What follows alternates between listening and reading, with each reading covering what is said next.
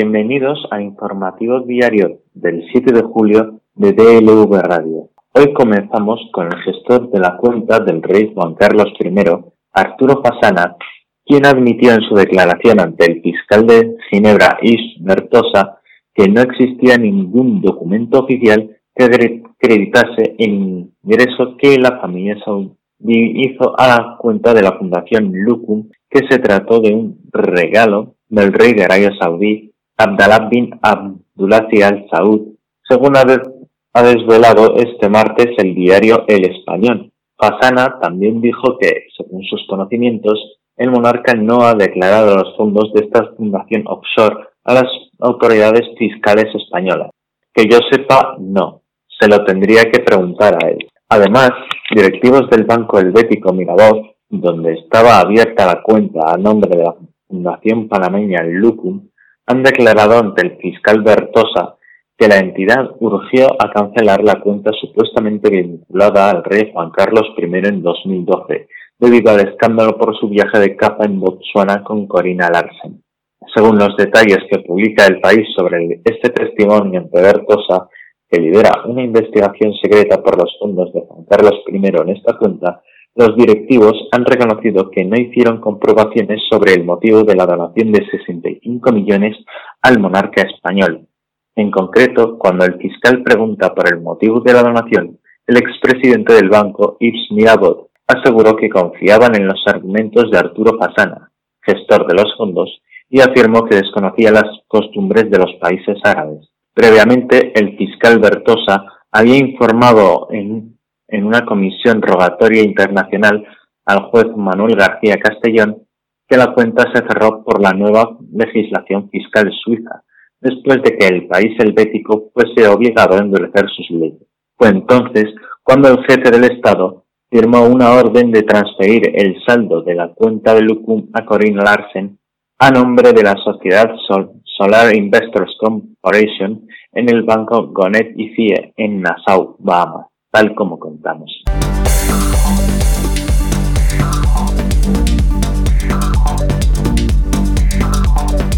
Los pactos de la villa, el acuerdo inédito entre los cinco partidos del Ayuntamiento de Madrid que se sella este martes en el Pleno, estuvieron a punto de saltar por los aires. El clima de entendimiento y diálogo que reinó en todas las mesas de negociación brilló por su ausencia en el grupo donde se debatieron las políticas de vivienda. 72 horas antes de que los portavoces estamparan su firma en el documento final, el alcalde de Madrid, José Luis Martínez Almeida, puso en marcha una intervención urgente para salvar el acuerdo ante la cerrazón del concejal delegado de vivienda Álvaro González para alcanzar consensos más amplios que exigía fundamentalmente Más Madrid, según han confirmado varias fuentes presentes en la mesa a eldiario.es. El problema estalló el lunes pasado tras un mes de intensas comparecencias de expertos, pero poco avance en la negociación. Ese día se cumplía el plazo para cerrar los acuerdos y el grupo de trabajo apenas tenía dos folios de medidas, filtradas por González, que no convencían del todo ni a Más Madrid ni al Partido Socialista. En la reunión se habló de hacer un diagnóstico de la infravivienda, de crear un fondo de emergencia social para evitar desahucios y de tener en cuenta los índices para limitar el precio que va a poner en marcha el gobierno de España. El concejal torció el gesto con cada, medida. ¿Vosotros creéis que esto es la Unión Soviética? Les espectó a los concejales cuando se debatía estudiar el mercado del alquiler privado y valorar los topes en los precios. Las referencias de edil popular al comunismo se repitieron durante las negociaciones. Esto es comunismo puro, se refirió de nuevo González en respuesta a la propuesta del PSOE de localizar viviendas desocupadas. El reloj seguía corriendo y la negociación solo había dado un acuerdo de mínimos muy mínimos, precisa una concejala. A última hora, Más Madrid anunció ante la sorpresa del resto que se descolgaba del acuerdo si no se incorporaban al menos tres de sus propuestas. Crear un fondo social para las personas en riesgo de desahucio, el compromiso de llevar a cabo una radiografía de la infravivienda en la capital y poner en marcha un observatorio de vivienda para hacer un diagnóstico del mercado privado. El plantón hizo temer al Partido Popular, el principal interesado en alumbrar el proyecto y hacer del ayuntamiento un ejemplo de consenso por el pacto. dieron tambalear una parte importante del pacto, dice alguien que vivió cerca de la negociación. La actuación quirúrgica fue muy rápida. En apenas unas horas, Almeida movilizó a su concejala con más experiencia de negociación, en Gracia Hidalgo, para que asumiera las riendas. La mesa tuvo que pedir 24 horas extra y se volvió a convocar para el martes. No llegó la sangre al río aunque los grupos se habían preparado ante un escenario extraño, un pacto que obviaba las políticas de vivienda o, en el peor de los casos, una ruptura total de todo el trabajo. En una hora lo resolvimos, asegura la concejala de Más Madrid, José Manuel Calvo, quien admite que el tira y afloja con el concejal delegado de vivienda pero se da por satisfecho con el acuerdo de mínimos alcanzado. Nos plantamos porque estábamos convencidos de que no podían haber pactos si no había ayudas a las familias en materia de vivienda. No tenía sentido, explica Calvo. Las discrepancias entre los grupos eran muy fuertes desde el principio. Se trata del suelo y eso siempre es problemático entre la izquierda y la derecha, resume un antil, aunque asegura que en el texto final ha habido mejoras sustanciales.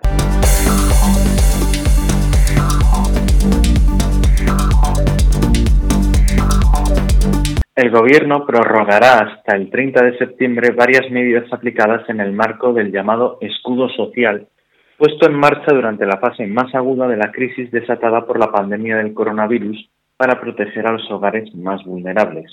Casi una semana después de que el diario público adelantara que Pablo Iglesias y sus ministros de Unidas Podemos reclamaban a sus socios del PSOE que extendieran ese escudo social hasta 2021, fuentes de Ciencia Segunda avanzan que, se, que esta prórroga será aprobada en el Consejo de Ministros de este martes. En concreto, entre las medidas prorrogadas se cuenta la prohibición de cortar suministros de electricidad, gas y agua a las familias más vulnerables, adoptada en marzo y extendida hasta el 30 de septiembre. En los dos meses siguientes a su aprobación, más de 200.000 hogares se beneficiarían de esta garantía de suministros, según las cifras del Ejecutivo. A esto se suma la prórroga de la percepción del bono social, también hasta el 30 de septiembre, y la suspensión de las obligaciones derivadas de los contratos de crédito sin garantía hipotecaria. En la misma línea, el Consejo de Ministros ratificará otra prórroga de seis meses en los contratos de alquiler de vivienda habitual, una medida pensada para evitar las subidas abusivas de precio al expirar estos contratos. A esto se une la ampliación del plazo para solicitar la moratoria arrendaticia para grandes tenedores de vivienda o empresas públicas también hasta el 30 de septiembre. La prórroga de los contratos de vivienda habitual y otras políticas destinadas a proteger a los inquilinos están entre las de primera necesidad aprobadas en esta emergencia sanitaria, social y económica en marzo por un periodo de seis meses. El Gobierno aprobará ahora extenderlas por otros seis, por un total de un año, en las mismas condiciones. La prórroga podrá solicitarse hasta el 30 de septiembre. En última instancia, el Ejecutivo ha acordado ampliar el plazo de solicitud de la moratoria de deuda hipotecaria. Se podrá reclamar hasta el 29 de septiembre y su funcionamiento será secuencial con respecto a la moratoria puesta en marcha por el sector bancario.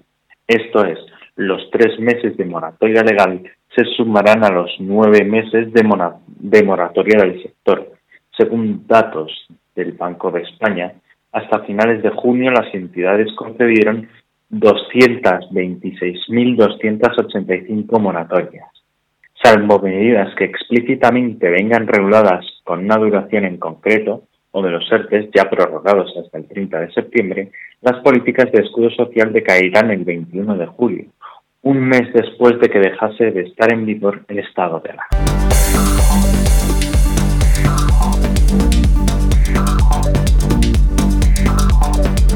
Hace exactamente dos meses y un día que salió en libertad la última persona recluida en un centro de internamiento de extranjeros. Tampoco se estaba realizando nuevos ingresos desde que la pandemia llevó al cierre de fronteras y estos espacios perdieron su razón de ser, la detención durante un máximo de 60 días de personas extranjeras en situación irregular para tramitar y ejecutar una orden de devolución o expulsión, aunque también tuvo que ver mucho que la, la facilidad de propagación del coronavirus en estos entornos masificados y con poco espacio, como que quedó probado con los brotes en centros de Canarias. En 2019, 6.476 personas pasaron por alguno de los ocho CIE que había en activo en España, un 18% menos que el año anterior, según los datos facilitados por el Ministerio del Interior al Servicio Jesuita al Migrante, que ha presentado este lunes su décimo informe anual sobre estos centros de detención considerados por muchos cárceles racistas. Según esta organización, 3.871 personas fueron expulsadas de España o devueltas a su país, menos al 60%, alrededor de 1.000 menos que en 2018, mientras que 2.513 internados quedaron en libertad. Los datos de expulsados y liberados no coinciden con el total de internados, lo que da una idea de la escasa transparencia al respecto, también denunciada por esta organización. Ni siquiera el defensor del pueblo ha podido contrastar el número de personas internadas en 2019, ya que el último informe sobre centros de privación de libertad hablaba tan solo de 3.758 internadas y repatriadas desde un CIE el año pasado. La baja tasa de repatriaciones, el único fin de los CIE, sobre el total de internados ha sido uno de los argumentos que las numerosas organizaciones que llevan años pidiendo el cierre de estos opacos centros que acumulan más de numerosas denuncias y casos de vulneraciones de derechos fundamentales, agresiones policiales, tratos degradantes y al menos 11 muertos de internos, el último, Maruene Aboudadida, que se suicidó el año pasado en el CIE de Valencia en una celda de aislamiento. Aunque, según este informe, la eficacia en 2019 aumentó casi un 2% a 2018. Es cierto que la efectividad de las expulsiones lleva dos años en aumento después de que Interior priorizara los internamientos de personas provenientes de países con los que España tiene acuerdos bilaterales de repatriación, sobre todo Marruecos y Argelia, frente a subsaharianos o asiáticos. En 2017, por ejemplo, solo un 37% de los internados en un CIE fue expulsado o devuelto a su país, Aún así, a casi un 40% de las personas internadas, nadie les quita el sufrimiento inútil experimentado en el CIE. Mirando de frente el internamiento de las personas extranjeras, es difícil pensar que no sea el cierre de los CIE. Con la ley en la mano, el internamiento debería ser residual, una medida aplicable solo como último recurso, asegura la SJM. En España estamos viendo que podemos vivir con los CIE vacíos, ha asegurado durante la presentación Josep Buades, director de Asociación Claver y miembro del equipo del SNJ, que considera que este cierre circunstancial ha sido una buena decisión que ha diferenciado a España y recuerda que hay medidas cautelares alternativas al internamiento contempladas en la ley para asegurar la ejecución de órdenes de expulsión.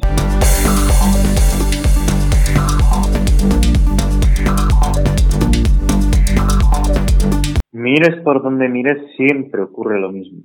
No hay rastro de Carlos Iturgaiz en Orecha, un pueblo guipuzcoano de 121 habitantes censados, ni carteles, ni megalfonía, ni previsiblemente votos en las elecciones del próximo domingo. En este municipio no hay quien vote al PP. No lo hubo en las generales de noviembre pasado, ni en ninguna otra que se tenga constancia. Ni en Orecha ni en otras dos decenas de localidades de Euskadi en las que los populares suelen quedarse sin ningún apoyo en las urnas. Para nosotros no es noticia, sino todo lo contrario. Dice al diario público el alcalde de Oresha y coordinador de EH Bildu en Guipúzcoa, Eneco. No en vano, el territorio guipuzcoano es uno de los más complicados para el PP. Allí suele obtener, en términos generales, los peores resultados de todo el Estado. Según datos cotejados por el diario público, en las últimas elecciones generales el PP se quedó con el contador a cero en 16 de los 88 municipios guipuzcoanos.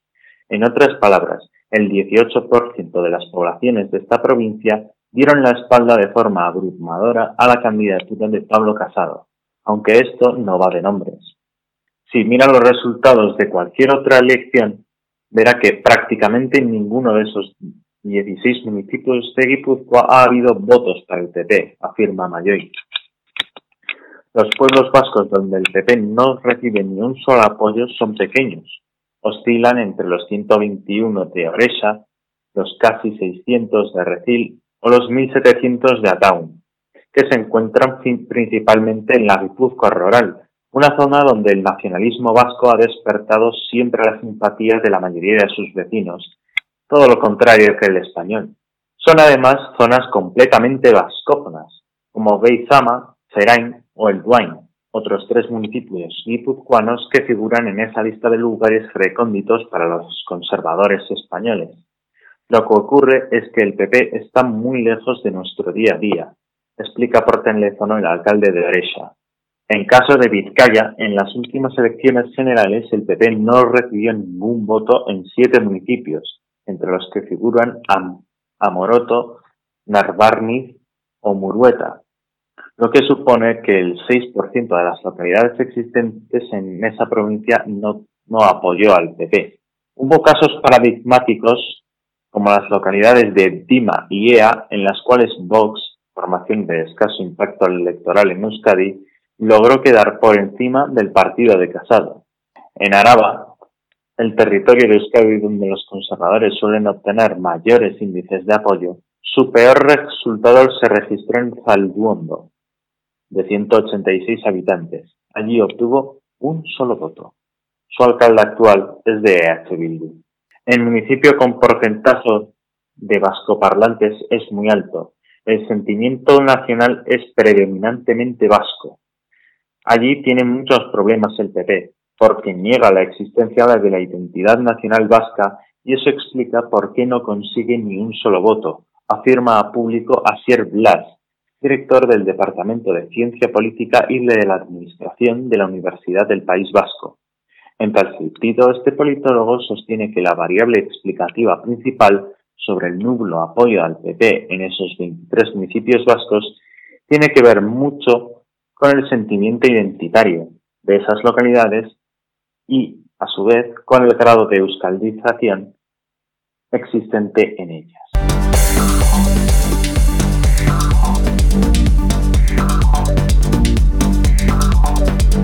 El eurodiputado de Vox y columnista Herman Tersch va a tener que indemnizar con 12.000 euros más intereses al padre de Pablo Iglesias por vulnerar el honor de la el honor de la familia del vicepresidente del gobierno en un artículo de ABC publicado en 2016.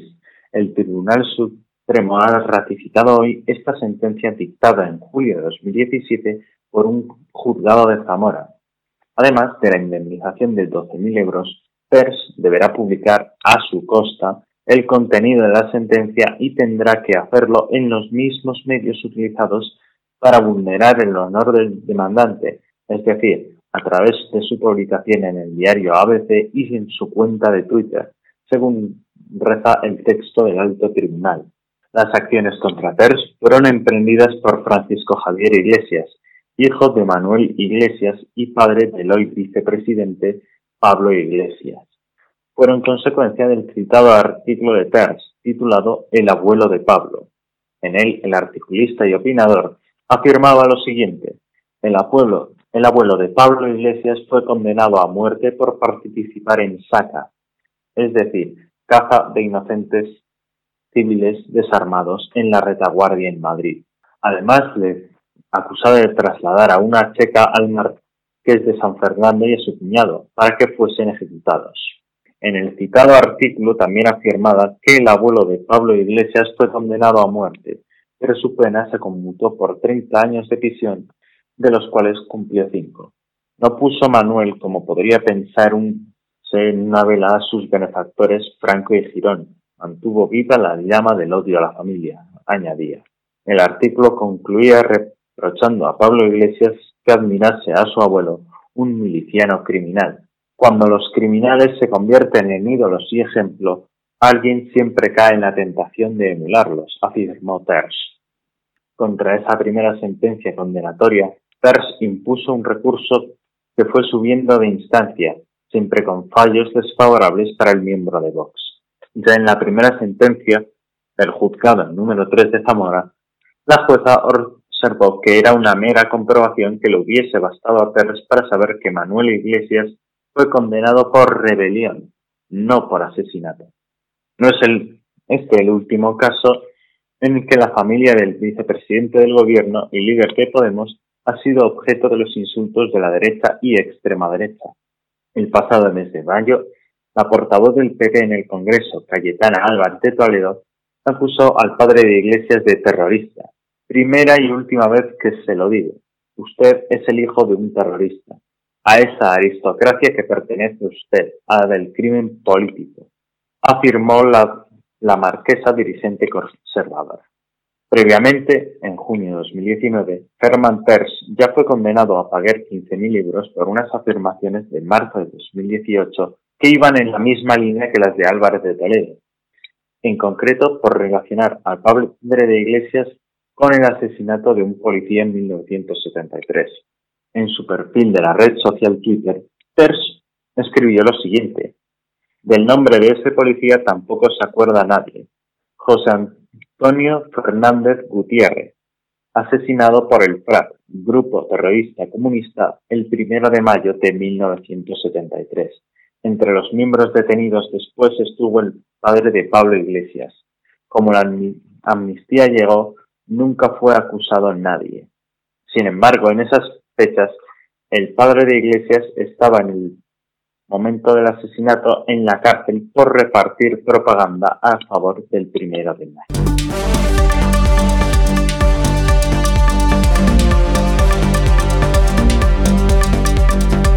El presidente brasileño Jair Bolsonaro, de 65 años y uno de los más escépticos del mundo sobre la gravedad del coronavirus, informó este martes que dio positivo por COVID-19 y comenzó a ser tratado con cloroquina.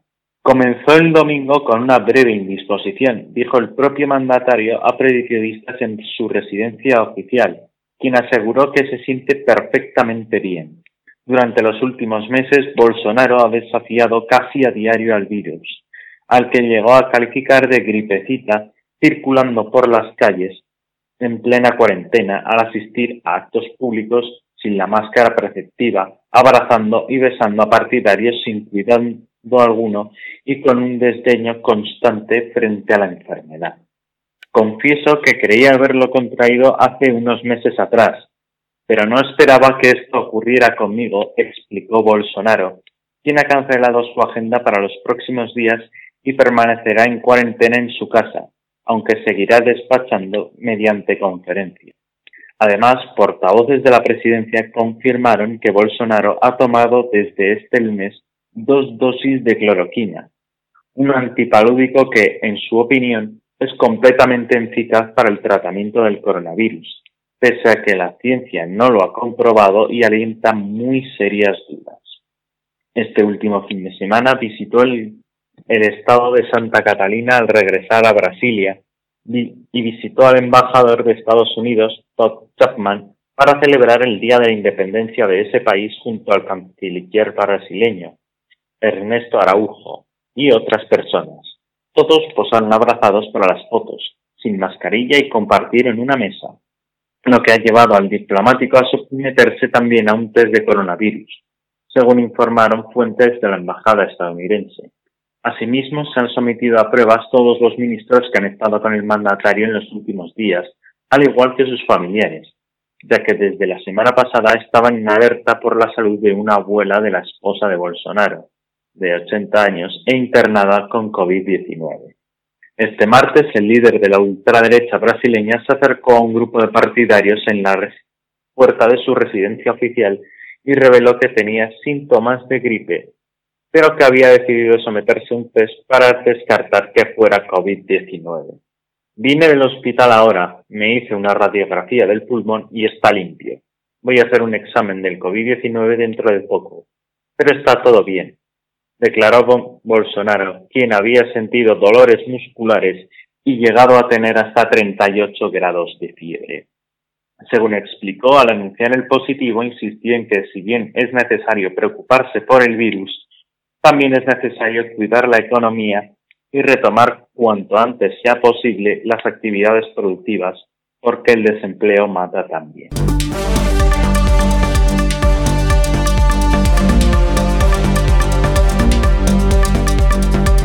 La actriz Halle Berry anunció durante una entrevista realizada el pasado viernes en Instagram que uno de sus próximos papeles consistiría en interpretar a un hombre transexual, sin dar más detalles de a qué producción se refería.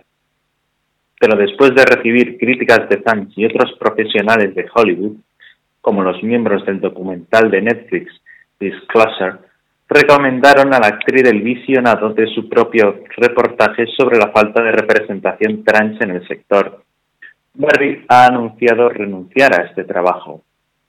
Durante el fin de semana he tenido la oportunidad de hablar sobre mi consideración del papel de un hombre transgénero y quiero disculparme por estas declaraciones. Siendo una mujer cisgénero, ahora comprendo que no debería haber tomado en consideración ese papel dado que, sin duda, la comunidad transgénero debería tener la oportunidad de contar sus propias historias, dijo la actriz en un tuit publicado este martes. La decisión ha sido apoyada por GLAAD, la principal organización estadounidense que ayuda a dar visibilidad a los derechos LGTB, a quienes les complace que Halle Berry escuche las preocupaciones de las personas transgénero y aprenda de ellas. Otras personas poderosas deberían hacer lo mismo.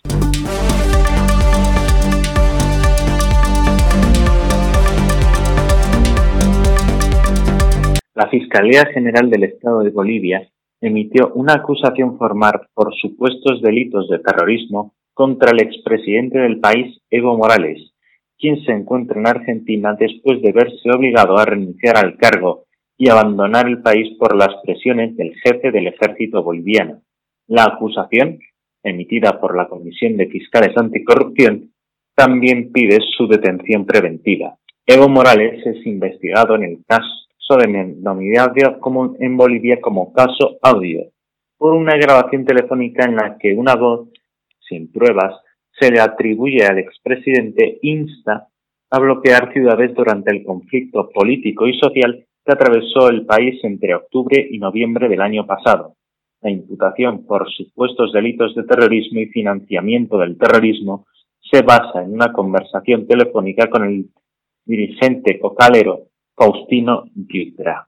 De acuerdo con las investigaciones, se evidenció que el ex jefe del Estado y el coimputado Faustino YY mantuvieron comunicación mediante llamadas telefónicas el 14 de noviembre de 2019 desde la Ciudad de México, donde entonces estaba Morales, hasta el Torno, en Bolivia, según un comunicado de la Fiscalía. Aparentemente, en esa conversación, añade la nota, Morales había instruido al jefe cocalero para cometer actos ilícitos durante los hechos violentos registrados en ese país a partir del 10 de noviembre de 2019, cuando el entonces mandatario anunció su renuncia denunciando que era forzado por un golpe de Estado. Con una pericia informática se permitió encontrar en un teléfono de Alejandro YS, hijo de Faustino, un vídeo que circuló en redes sociales y que incluye ese audio, que fue enviado al Cuerpo Técnico de Investigación del Ministerio Público de Colombia, que concluyó que existe una alta probabilidad de identificación de la voz de Morales, destaca el boletín. El audio incluye frases como hermano, que no entre comida a las ciudades, vamos a bloquear, cerco de verdad, que supuestamente pronuncia el expresidente desde México, donde acudió primero antes de viajar en diciembre pasado a Buenos Aires. Yucra fue enviado bajo detención preventiva a un penal de la ciudad boliviana de Santa Cruz, tras ser detenido el pasado abril por acusaciones de terrorismo y sedición dentro de este mismo proceso judicial que se encuentra en fase preliminar.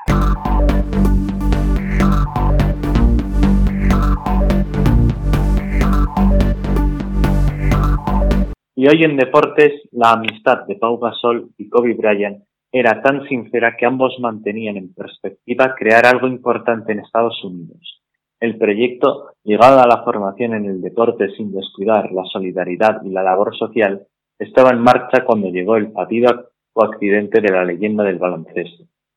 Pau quedó devastado por la noticia y siempre quiso estar al lado de la familia Bryant, de Vanessa y de las hijas del malogrado exjugador de los Lakers, Natalia, Bianca, Bella y la más pequeña, Capri Kobe. Por eso, el lunes, con motivo de su 40 cumpleaños, quiso pasarse por la casa de los Bryant para pasar el día con ellos. Vanessa Bryan se la agradeció con unas emocionantes palabras que compartió en su cuenta de Instagram. Feliz cumpleaños, tío Pau. Las chicas Bryan te quieren. Sé que Kobe hubiese dicho, feliz 40 cumpleaños, Pablo, te quiero. Pau sigue recuperándose de la lesión que sufrió en el pie izquierdo, pero sus sensaciones son muy buenas. Nunca ha ocultado que le gustaría jugar un último año en la NBA en las filas del equipo que le llegó al corazón, Los Ángeles Lakers, donde fraguó su inquebrantable amistad con Kobe Bryant.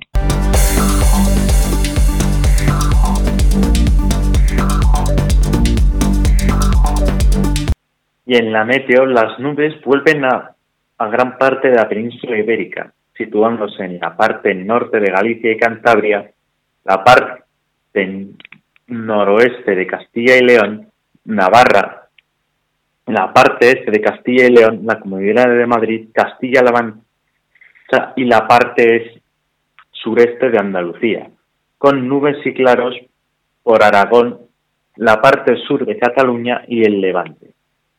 En cuanto a las alertas, Andalucía está en alerta naranja por temperaturas, al igual que Castilla-León, Castilla-La Mancha, Extremadura, Galicia y la Comunidad de Madrid, mientras que en tormentas están en aviso amarillo Aragón, también Castilla y León, Castilla-La Mancha y la Comunidad Valenciana.